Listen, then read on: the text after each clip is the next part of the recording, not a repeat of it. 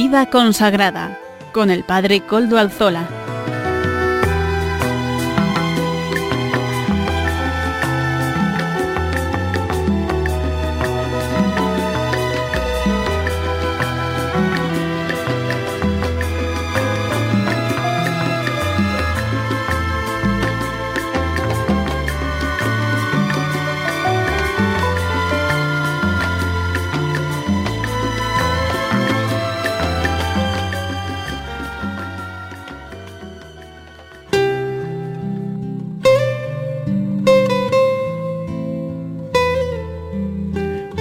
Tardes hermanos, amigos y oyentes. Hoy es jueves y son las 5 de la tarde, una hora menos en las Islas Canarias.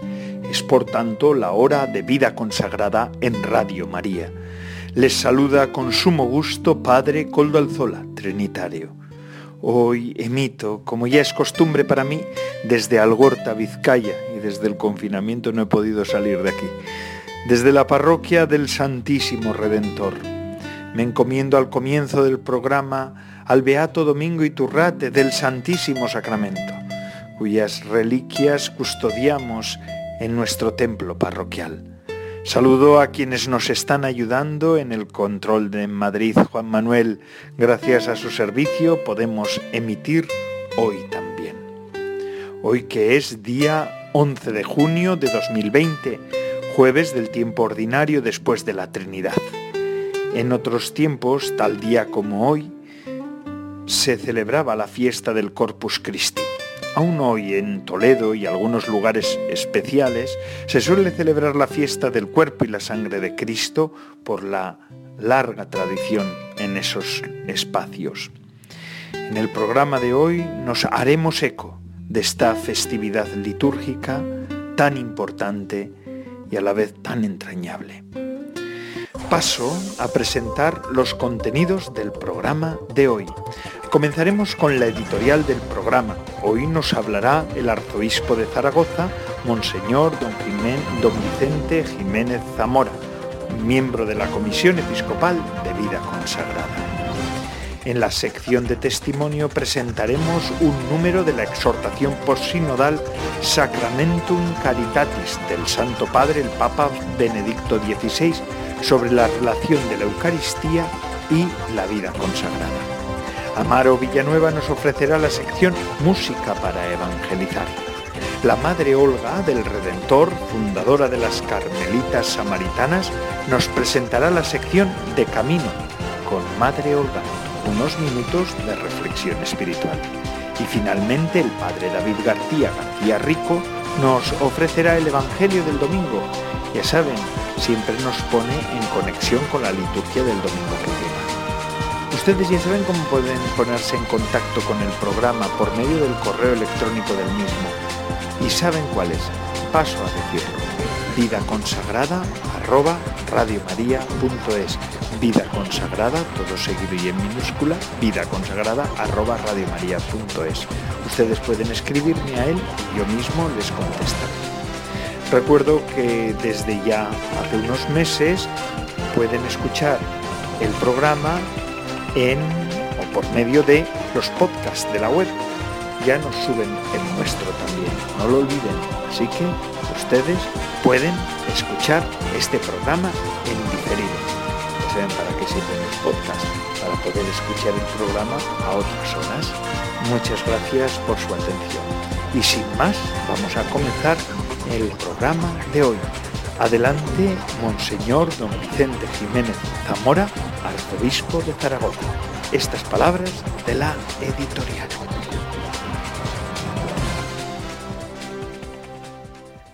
Festividad del Corpus Christi y Día de la Caridad. Queridos oyentes de Radio María, especialmente los miembros de Vida Consagrada. En la solemnidad del Corpus Christi, la Iglesia celebra la Eucaristía, misterio de nuestra fe, sacramento de piedad, signo de unidad y vínculo de caridad, banquete pascual en el que Cristo es nuestra comida. Se celebra el memorial de su pasión, el alma se llena de gozo y se nos da la prenda de la gloria futura. Desde el siglo XIII, la Iglesia celebra con gran fervor y devoción popular esta fiesta. En España es una fiesta de larga y honda tradición, que no se contenta con discurrir en el interior de las catedrales, las iglesias y templos, sino que sale a las calles y plazas en la solemne procesión en la que los fieles cristianos rendimos homenaje de fe y de piedad a Cristo, como expresión de nuestro amor agradecido y fuente de inagotable bendición. Este año, a causa de la pandemia del coronavirus COVID-19, la solemnidad no tiene el esplendor de otros años en las calles y en las plazas, pero se celebra con solemnidad litúrgica en el interior de los templos y sobre todo en la comunidad eclesial y en el fondo de los corazones de los fieles cristianos. En la solemnidad del Corpus Christi, el Señor, compadecido de nuestra pandemia, de nuestra incertidumbre y soledad, nos invita a encontrarnos con Él en el camino y a sentarnos a comer a su mesa. Espera así que unidos a Él nos convirtamos en testigos de la fe, forjadores de esperanza, promotores de fraternidad y constructores de solidaridad en medio de la situación tan dolorosa que estamos atravesando. Hemos vivido semanas sin poder participar física y plenamente de la Eucaristía. Poco a poco vamos volviendo a una cierta normalidad al poder recuperar la participación del pueblo de Dios en la mesa de la Eucaristía. Muchos niños no han podido celebrar aún la primera comunión y no podrán acompañar a Jesús sacramentado por las calles y plazas de nuestros pueblos y ciudades el día del Corpus Christi. Quiera el Señor que esta situación de ayuno eucarístico haya acrecentado en nosotros el deseo de la Eucaristía y la necesidad de profundizar en su naturaleza y significado para nuestras vidas. Cuando algunos quieren reducir la fe a la esfera de la vida privada y tratan de neutralizar su influjo en la sociedad, en las costumbres y en las leyes, es necesario que los cristianos manifestemos en público nuestra fe, sin imposiciones arrogantes, pero con firmeza y resolución. No dejemos que la fe sea relegada al ámbito de lo irrelevante o a las sacristías, para que otros construyan la ciudad terrena como si Dios no existiera. Un mundo que se construye sin Dios es un mundo que se construye contra el hombre y no permitamos que el honor de Dios y el bien del hombre estén ausentes de la vida pública. ¿Cómo defender y cómo reforzar nuestra identidad católica en la sociedad posmoderna que quiere hacernos invisibles en cuanto cristianos? Hoy, más que nunca, se necesitan cristianos coherentes, con una fuerte conciencia de su vocación y misión ya ha llegado el momento de liberarnos de nuestros complejos de inferioridad respecto al mundo así llamado laico, para ser atrevidamente nosotros mismos, discípulos misioneros de Cristo. El que es creyente no debe actuar como si no lo fuera, debe notarse que lo es y debe defender su visión creyente de la vida allí donde se encuentre. En esta festividad del Corpus Christi, la Iglesia en España celebra el Día de la Caridad. Hay una relación esencial entre Eucaristía y caridad. La celebración de la Eucaristía tiene implicaciones sociales. En la Eucaristía Jesús nos hace testigos de la compasión de Dios por cada hermano y hermana. Nace así en torno al misterio eucarístico el servicio de la caridad para con el prójimo. La Eucaristía es un antídoto frente a la indiferencia. El Papa Francisco está denunciando con frecuencia la indiferencia como uno de los grandes males de nuestro tiempo. El olvido de Dios y de los hermanos está alcanzando dimensiones tan hondas en la convivencia social que podemos hablar de una globalización de la indiferencia. Ante esta situación es necesaria la globalización de la caridad, especialmente con los más pobres, impulsándonos a la vivencia de la comunión fraterna y del servicio de nuestros semejantes. Ante el día del Corpus Christi y de la caridad, la Iglesia que peregrina en España da gracias a Dios por los miles de católicos que unidos al Señor, iluminados por su palabra, alimentados del cuerpo de Cristo, viven ofreciendo sus vidas y sus recursos a los más pobres y necesitados, como se está demostrando en estos tiempos de pandemia. Damos gracias a los agentes de pastoral, a los voluntarios, a los trabajadores de Cáritas y de tantas otras instituciones de la Iglesia.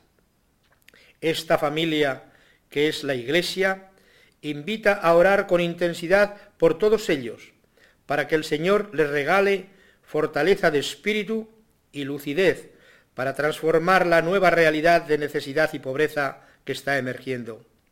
Y al mismo tiempo que celebra el Corpus Christi, invoca la especial intercesión maternal de la Virgen María, para que nos libre de la pandemia provocada por el coronavirus y de tantas otras pandemias, del egoísmo y de la indiferencia, y nos conceda los anticuerpos de la justicia, la caridad y la solidaridad. Feliz fiesta del Corpus Christi y Día de la Caridad. Con mi afecto y bendición para todos los oyentes de Radio María, especialmente para vosotros, queridos miembros de Vida Consagrada, os saluda Vicente, arzobispo de Zaragoza.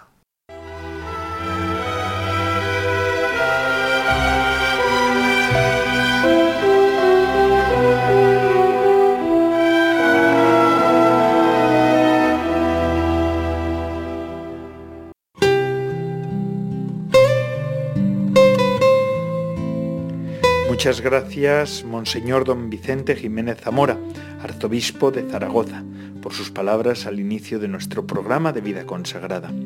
Como bien nos ha recordado, estamos celebrando la fiesta del Corpus Christi y con ella se nos hace presente el misterio eucarístico. Quisiera traer a nuestra memoria, como les he dicho al comienzo del programa, un texto hermoso que en el año 2007 el segundo del pontificado del Papa Benedicto XVI, regalaba a la Iglesia sobre la Eucaristía. La exhortación apostólica posinodal Sacramentum Caritatis, el número 81 de dicho documento, habla sobre la relación del misterio eucarístico y la vida consagrada. Lo vamos a volver a traer a la memoria en esta ocasión. Leo literalmente del documento. En el contexto de la relación entre la Eucaristía y las diversas vocaciones eclesiales, resplandece de modo particular el testimonio profético de las consagradas y de los consagrados, que encuentran en la celebración eucarística y en la adoración la fuerza para el seguimiento radical de Cristo, obediente, pobre y casto. Los consagrados y las consagradas incluso desempeñando muchos servicios en el campo de la formación humana y en la atención a los pobres, en la enseñanza o en la asistencia a los enfermos, saben que el objetivo principal de su vida es la contemplación de las cosas divinas y la unión asidua con Dios. La contribución esencial que la Iglesia espera de la vida consagrada es más en el orden del ser que en el orden del hacer. En este contexto quisiera subrayar la importancia del testimonio virginal precisamente en relación con el misterio de la Eucaristía. En efecto, además de la relación con el celibato sacerdotal, el misterio eucarístico manifiesta una relación intrínseca con la virginidad consagrada, ya que es expresión de la consagración exclusiva de la Iglesia a Cristo que ella con fidelidad radical fecunda, acoge como esposo, como a su esposo. La virginidad consagrada, por tanto, encuentra en la Eucaristía inspiración y alimento para su entrega total a Cristo. Además, en la Eucaristía obtiene consuelo e impulso para ser también en nuestro tiempo signo del amor gratuito y fecundo de Dios a la humanidad. A través de su testimonio específico, la vida consagrada se convierte objetivamente en referencia y anticipación de las bodas del Cordero, meta de toda la historia de la salvación. En este sentido es una llamada eficaz al horizonte escatológico que todo hombre necesita para poder orientar sus propias opciones y decisiones de vida.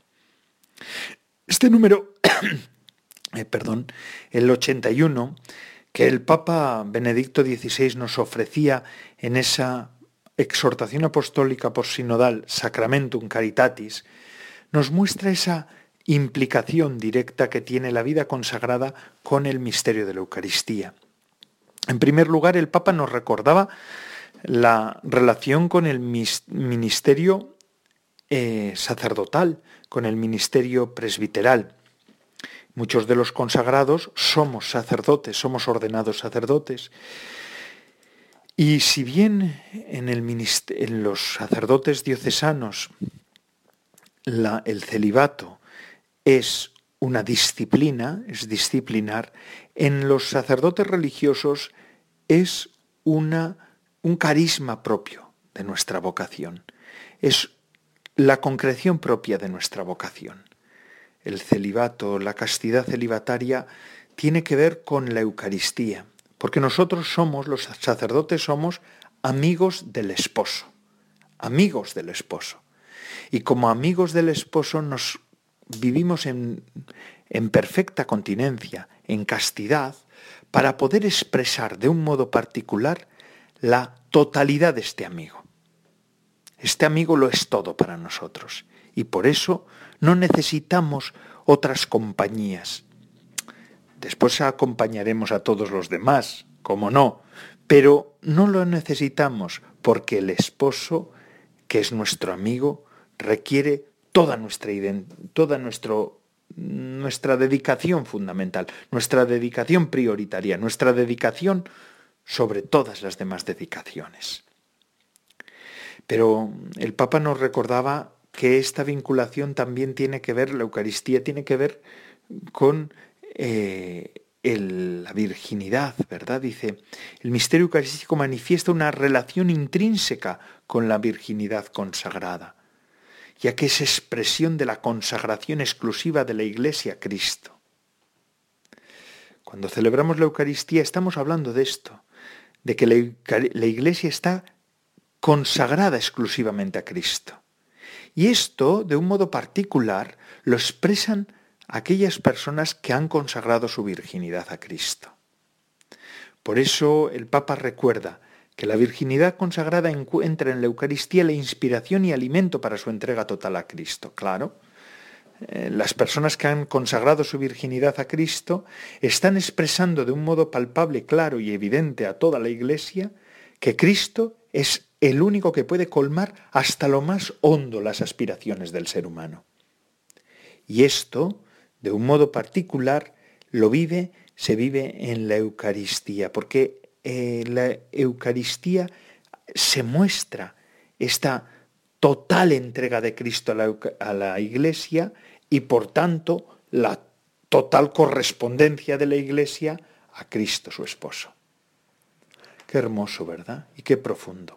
Hoy que estamos celebrando ya las primerísimas vísperas del Corpus en casi todas las ciudades de España y del mundo, y el día del Corpus Christi en algunas ciudades con especial tradición, es conveniente recordar esta centralidad del misterio eucarístico y la vida consagrada. Muchas gracias, Santo Padre Benedicto XVI, por estas joyas, eh, las homilías del Santo Padre, el Papa Benedicto XVI y sus documentos teológicos son verdaderas joyas que vamos a recordar y tenemos que guardar en la Iglesia durante muchos años, durante siglos. Que así sea. Bueno, vamos a continuar ahora con nuestro programa y ahora el que vamos a dar paso a, a Maro Villanueva con música para evangelizar. Estos minutos de actualidad musical que nos muestran cómo hoy también se está evangelizando. Adelante, Amaro Villanueva.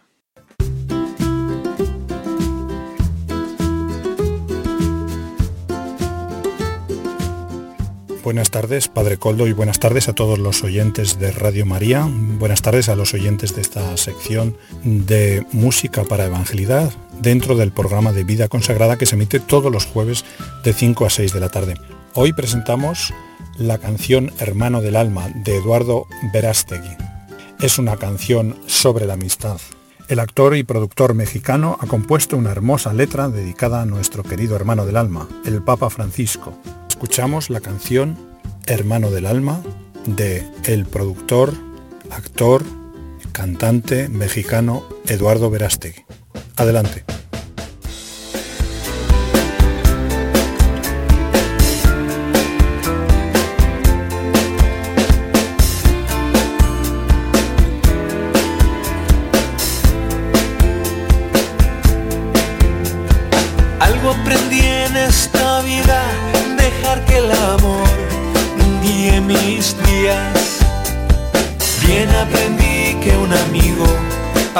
Lo que pase está siempre contigo. Hoy escuché su mensaje que le llegue a todos, a pobres y a ricos. Y la verdad yo la grito, siempre tu palabra me abre el camino, hermano del alma. Te llevo conmigo, ni buenas y malas no me das la espalda, hermano.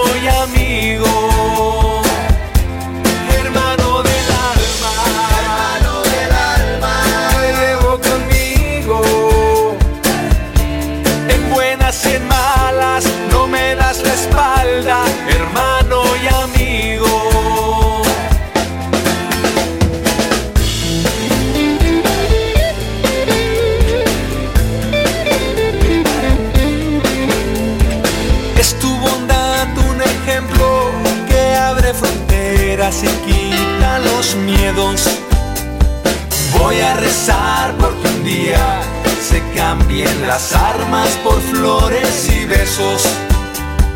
Voy a tenderle la mano de amigo y hermano a toda mi gente, porque tú enseñas de frente que somos distintos y no diferentes,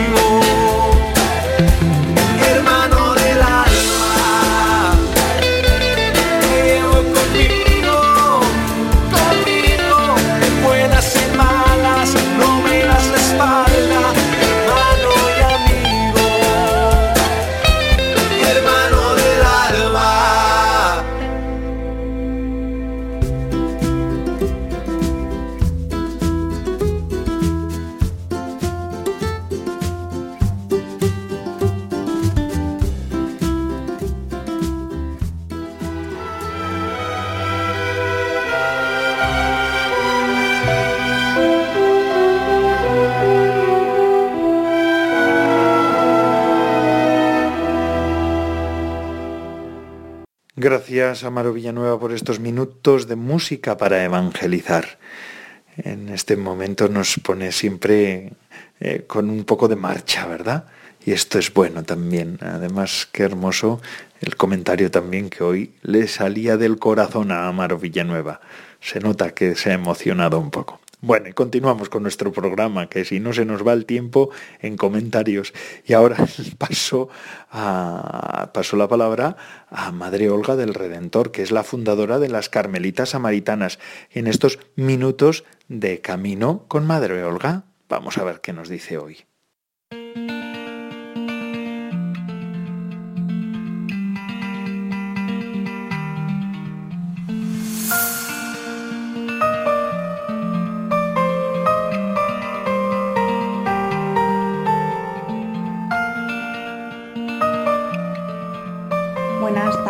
Padre Coldo y todos los demás radio oyentes del programa Vida Consagrada de Radio María.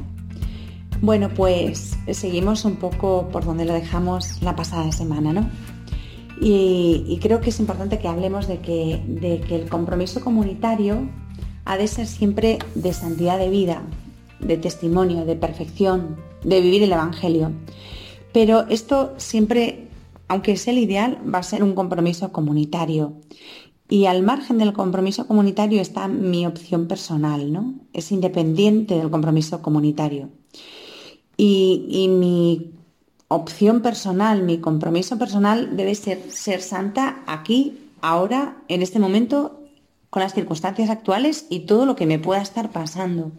No vale inventar excusas de decir es que esto es súper complicado, si otros tuvieran mi pellejo, veníamos a ver lo que hacía, patatín, patatón. A ver, todo eso son excusas.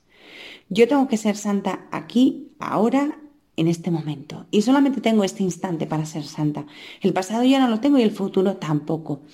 Y no lo puedo perder, ni desperdiciar, ni malgastar, ¿vale? Esto es muy, muy importante y muchas veces perdemos esa perspectiva. Y nos escudamos en que lo que hay a mi alrededor en la comunidad no es lo mejorcito, ¿vale? Pues yo no sé si es lo mejorcito o lo peorcito, pero es lo que tengo y donde el Señor me ha puesto. Y si el Señor me ha puesto ahí es porque mi santidad personal en esas circunstancias es posible, por adversas y poco favorables que puedan parecer, porque Dios no pide imposibles. Yo, por ejemplo, tengo que ser santa ahora, aquí, eh, en esta emisión de Radio María, diciendo estas palabras. Y los que me estáis escuchando tenéis que ser santos ahora aquí escuchando mi rollo, sí o sí, ¿vale? Quiero decir que es así. Eh, que cualquier circunstancia sirve, hasta una emisión radiofónica. Dios nos está llamando a vosotros y a mí a vivir y santificar este instante, a ser santos ya. Me podéis decir, mira, pues es que tengo un sueño que me caigo. Pues mala suerte, el sueño no es obstáculo para la santidad, eh, santifícalo. Es que me estoy aburriendo muchísimo escuchando el programa. Bueno, pues habría que decirte, pues chica, no lo escuches, ¿no? Que no es obligatorio. Pero si por alguna circunstancia te está tocando escucharlo, tienes que aprovechar también este programa, aunque te resulte aburrido, para ser santo, o sea, o santa. Todo puede ser santificado porque todo se puede transformar por el amor eh, en una ofrenda, en una oblación agradable a Dios. Esto Santa Teresa lo tiene súper claro y nos lo explica, ¿no? En el capítulo eh, séptimo del libro de la vida hace una crítica, ¿no? Una doble crítica. Por un lado, recae sobre ella misma, ella no se excusa a sí misma en ningún momento de las cosas que ha hecho mal, es muy honesta, es muy sincera, las reconoce, las admite, las publica, las confiesa públicamente. Y por otro lado, pues también recae la crítica sobre la vida que se hacía en algunos monasterios, empezando por el suyo. Dice que tiene miedo, que teme a aquellos donde no se guarda la religión.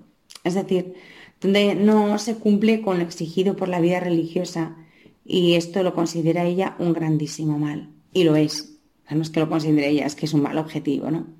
Ha sido siempre un mal objetivo, lo era, lo es y lo seguirá siendo. Y si tú llegas a una comunidad religiosa donde no se cumplen los requisitos propios de una vida consagrada, es un mal para los que están ahí y es un mal para toda la iglesia. Con todo, años atrás, nos dice en Vida 32.11, el Señor me había dado a entender que aunque las religiones estaban relajadas, que no pensase si servía poco en ellas, que qué sería del mundo si no fuese por los religiosos. Esto se lo dijo el Señor con hilo directo a la santa. Digo esto porque primero he dicho lo anterior y no retiro nada de lo dicho, ¿no? Y sí que es verdad que muchas veces en la vida religiosa no damos el testimonio debido por nuestra fragilidad y yo qué sé, por las razones que sean. Pero a los que se dedican a decir que la vida religiosa no sirve para nada y que para ser monjas así es mejor que desapareciéramos todos de la faz de la tierra, que algunos que son así de tremebundos y así lo dicen, pues tampoco es cierto, tampoco es verdad. Si por un imposible, por un imposible muy imposible, porque espero que no va a suceder nunca, la vida consagrada desapareciera de la iglesia, la iglesia sería un cuerpo medio muerto. Somos una parte importante e imprescindible del cuerpo místico y hemos existido desde el principio. Desde la primitiva iglesia ha habido hombres y mujeres que han vivido consagrados al Señor con distintas modalidades y diferentes formas. Pero siempre también ha habido hombres y mujeres que han observado los consejos evangélicos y han vivido consagrados por completo al Señor. El primero que observó los consejos evangélicos fue Jesús y, a él pretendemos imitar y eso es innegable. Y el Señor se lo dijo así a la santa en el libro de la vida, lo podemos leer, capítulo 32, número 11, que por desastrados que seamos, y somos muy, muy desastrados muchas veces, lo reconozco, ¿qué sería del mundo si no fuese por los religiosos? Y no me voy a extender a desarrollar esta idea porque entonces esto podría ser extensísimo, ¿no? Pero hay miles de testimonios y pruebas que se podrían aportar para justificar esta afirmación. Simplemente y brevemente lo digo. Todas las actividades asistenciales que han hecho todos los religiosos de la historia, cuya única paga ha sido el amor de Dios, como nos dedicáramos a pasar factura de ello, mmm, todo el mundo en bancarrota, porque hay cosas que son impagables y que se han hecho por amor a Jesucristo en la iglesia y las han hecho los religiosos. Y ya está. Esto como puntualización. Esto también es una realidad. Es realidad la pobreza y la limitación y la mediocridad que a veces hay en la vida consagrada, y lo digo con dolor, pero también es realidad la santidad, la generosidad y la entrega que existe en la misma. Y bueno, pues eh, para que reflexionéis sobre esto, yo creo que ya eh, por hoy, esta semana es suficiente, ¿no? Eh, seguimos la próxima semana, si Dios quiere. Un abrazo fuerte para todos los oyentes de, este programa de vida consagrada de Radio María y mucha fuerza y mucho ánimo en este mes del corazón de Jesús. Buenas tardes.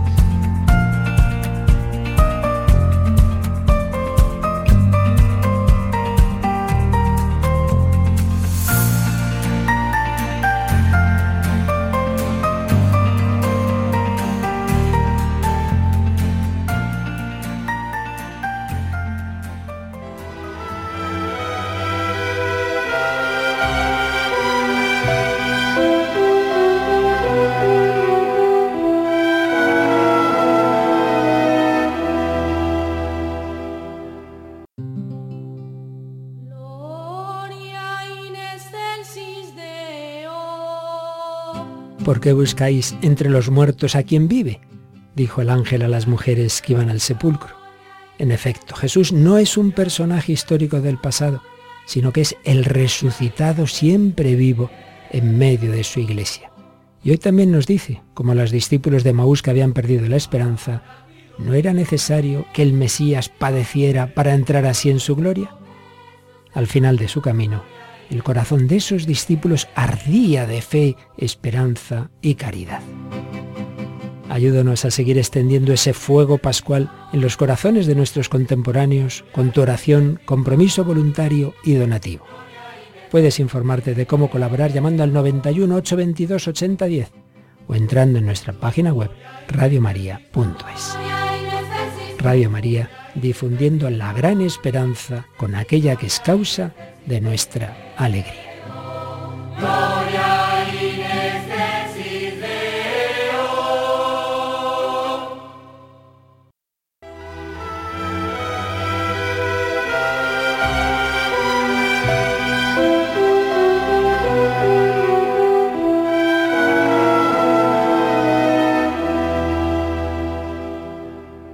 Gracias, Madre Olga por estos minutos de camino con usted.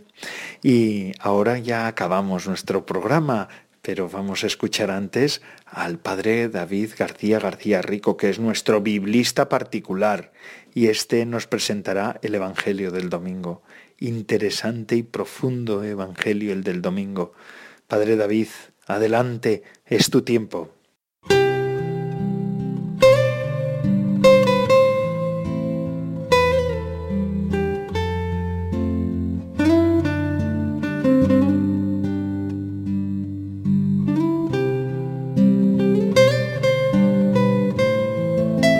Buenas tardes amigos de Radio María, ¿qué tal están?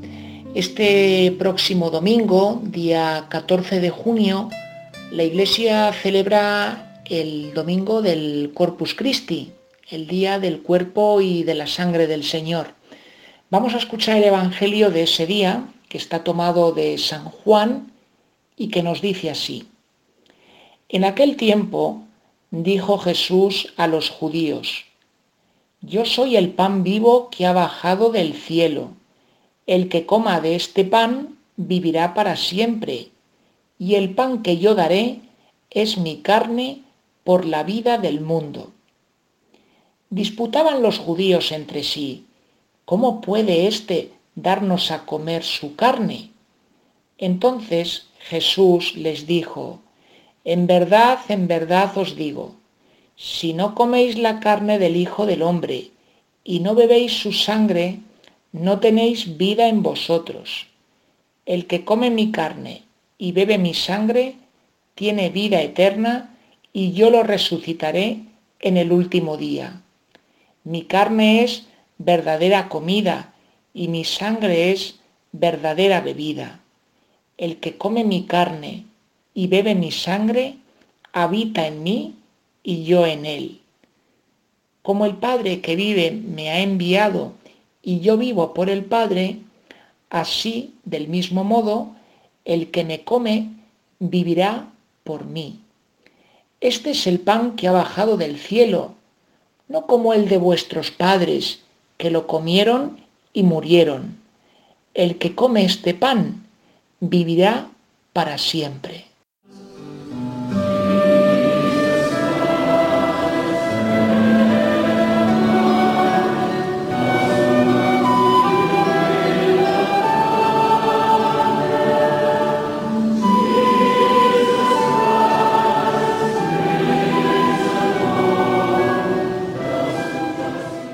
Amigos oyentes, el texto que acabamos de escuchar es un texto muy eucarístico. Vamos a intentar entenderlo un poquito mejor para no leerlo de manera fundamentalista, sino poderlo leer de manera católica y poderlo hacer vida en nosotros. Lo primero de ello y lo que más nos ayuda es ver dónde está colocado este texto dentro del cuarto Evangelio, dentro del Evangelio de San Juan. Y hay que decir que justamente este texto se encuentra a continuación del relato de la multiplicación de los panes y de los peces.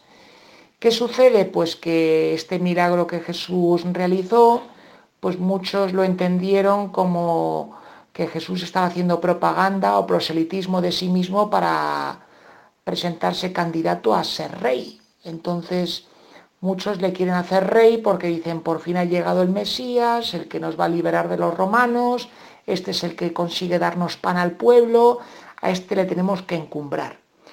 Y Jesús, pues, mm, trata de explicar a las autoridades religiosas judías, cuando aquí se habla de los judíos son las autoridades religiosas, pues que él justamente había venido no con unos intereses políticos, sino había venido a tocar de lleno el corazón de las personas. Por lo tanto, Jesús aquí en este relato nos habla de su identidad y nos habla de la Eucaristía. Y lo primero que nos dice para hablar de él mismo es que él ha venido a este mundo como pan. Y el pan, si está en este mundo, es para ser comido. Por ello es muy llamativo ver cómo Jesús nos invita a comerle, a comerle igual que nosotros comemos el pan. Y aquí es muy llamativo el empleo de dos verbos que son muy expresivos, el verbo fagein y el verbo trogo. Fagein es decir, comer, masticar, trogo, tragar, deglutir, es decir, hacer que Cristo sea completamente asimilado por nosotros de la misma manera que sucede cuando comemos alguna cosa, que el alimento lo masticamos, lo deglutimos y hacemos que pase a formar parte de nuestro cuerpo para darnos vida. Bueno, pues esto mismo es lo que sucede con Jesús. Ha venido a este mundo como pan. Que Jesús se presente como pan que tiene que ser comido, a nosotros pues nos parece muy evidente porque hemos hecho la primera comunión, porque estamos acostumbrados a participar en las Eucaristías, a acercarnos a comulgar, pero para los judíos, cuando escucharon este mensaje de Jesús, les repito, fue una auténtica bomba, porque que Jesús les diga a ellos que Él tiene que ser comido, es a las claras decirles que tienen que alimentarse de su forma de ser, de su persona, de su doctrina, y no de lo que para ellos era el no va más para los judíos, que era la Torá, es decir, los cinco primeros libros de la Biblia. Luego Jesús les dice que tienen que comer su carne y beber su sangre. Si esto lo tomamos a nivel literal, cualquiera que nos escuche puede pensar que Jesús nos está haciendo una invitación al canibalismo. Pero ojo, hay que leerlo no de manera literal, sino metiéndonos en el momento en que estas palabras se escribieron y cómo las pudieron entender sus primeros destinatarios gente de cultura judía. Para un judío, cuando hablamos de, cuando una persona dice que hay que comer su carne, no se refiere a comer los músculos y los tendones, sino al hablar de la carne se refiere a la condición humana con todo lo que es su vulnerabilidad. Uno come la carne de Jesús cuando uno acepta que vivir con Jesús es estar expuesto a que si llueve te mojas, a que si trabajas sudas, a que si hace calor te tienes que cubrir y a que si tienes necesidad de alimento tienes que comer. Y cuando Jesús dice que hay que beber su sangre, nos está refiriendo, nos está hablando a que hay que beber lo que es su vida y lo que es su amor. Por ello, en la segunda parte del texto es muy bonito ver cómo Jesús mismo describe lo que le sucede a aquellos que comen su carne y a aquellos que beben su sangre, es decir, a aquellos que le acogen totalmente con toda su humanidad, con toda su divinidad y permiten que entre en la propia vida. Y esto lo expresa con un verbo muy bonito, que es el verbo menein, es decir, permanecer. Nos dice Jesús que quien come su carne y bebe su sangre, quien le recibe en la propia vida con todas las de la ley, pues justamente va a permanecer unido a Él. Y cierra el texto diciéndonos que tendrá vida para siempre, es decir, la vida, la vida divina comenzará a abrirse paso en la persona que recibe a Jesús en la Eucaristía. Es muy bonito también ver, para poder comprender el alcance que todo esto tiene para nosotros, en qué momento se escribe este texto, porque sabemos que el Evangelio de San Juan se escribe a finales del siglo I y se escribe en un momento en el que el mismo evangelista pues se da cuenta de que hay personas que participan en la cena del Señor, en la Eucaristía, en la reunión de la asamblea eclesial, pero que les está pasando que no se dan cuenta de lo que significa el acercarse a comulgar y las repercusiones que tiene para la propia vida. Entonces, el evangelista, recogiendo todas estas palabras de Jesús que ha recibido por la tradición, les está diciendo, ojo, que cada vez que celebramos la Eucaristía, y nos acercamos a recibir el cuerpo y la sangre de Cristo en el pan y en el vino, lo que está sucediendo es que estamos diciéndole a Cristo que queremos acogerle con todas las de la ley y el mismo Cristo hecho presente en el pan y en el vino, pues está entrando en nuestro cuerpo para permanecer con nosotros, para vivificarnos, para revitalizarnos y para que podamos empezar a mirar la vida y a escuchar las cosas que suceden con sus propios ojos y con sus propios oídos y a querer a la gente pues con su mismo corazón. Verdaderamente el meterse en el texto de San Juan de esta manera, estarán de acuerdo conmigo, amigos oyentes, que es algo impresionante porque nos ayuda a valorar el gran don, el gran regalo que es la Eucaristía. Qué suerte poder tener a Dios mismo que se queda con nosotros y que viene a meterse hasta lo más íntimo de nosotros, que es nuestro cuerpo, para mm, cambiarnos, para fortalecernos, para darnos nuevas energías para poder vivir su plan de amor y de entrega dando la vida. Pues amigos, les agradezco mucho este espacio que han tenido para escuchar el comentario bíblico y les invito a mirar hacia María dándole gracias por facilitarnos la llegada de Jesús entre nosotros, el pan vivo bajado del cielo que viene a darnos vida para que podamos dar vida a la gente. Que tengan una feliz tarde.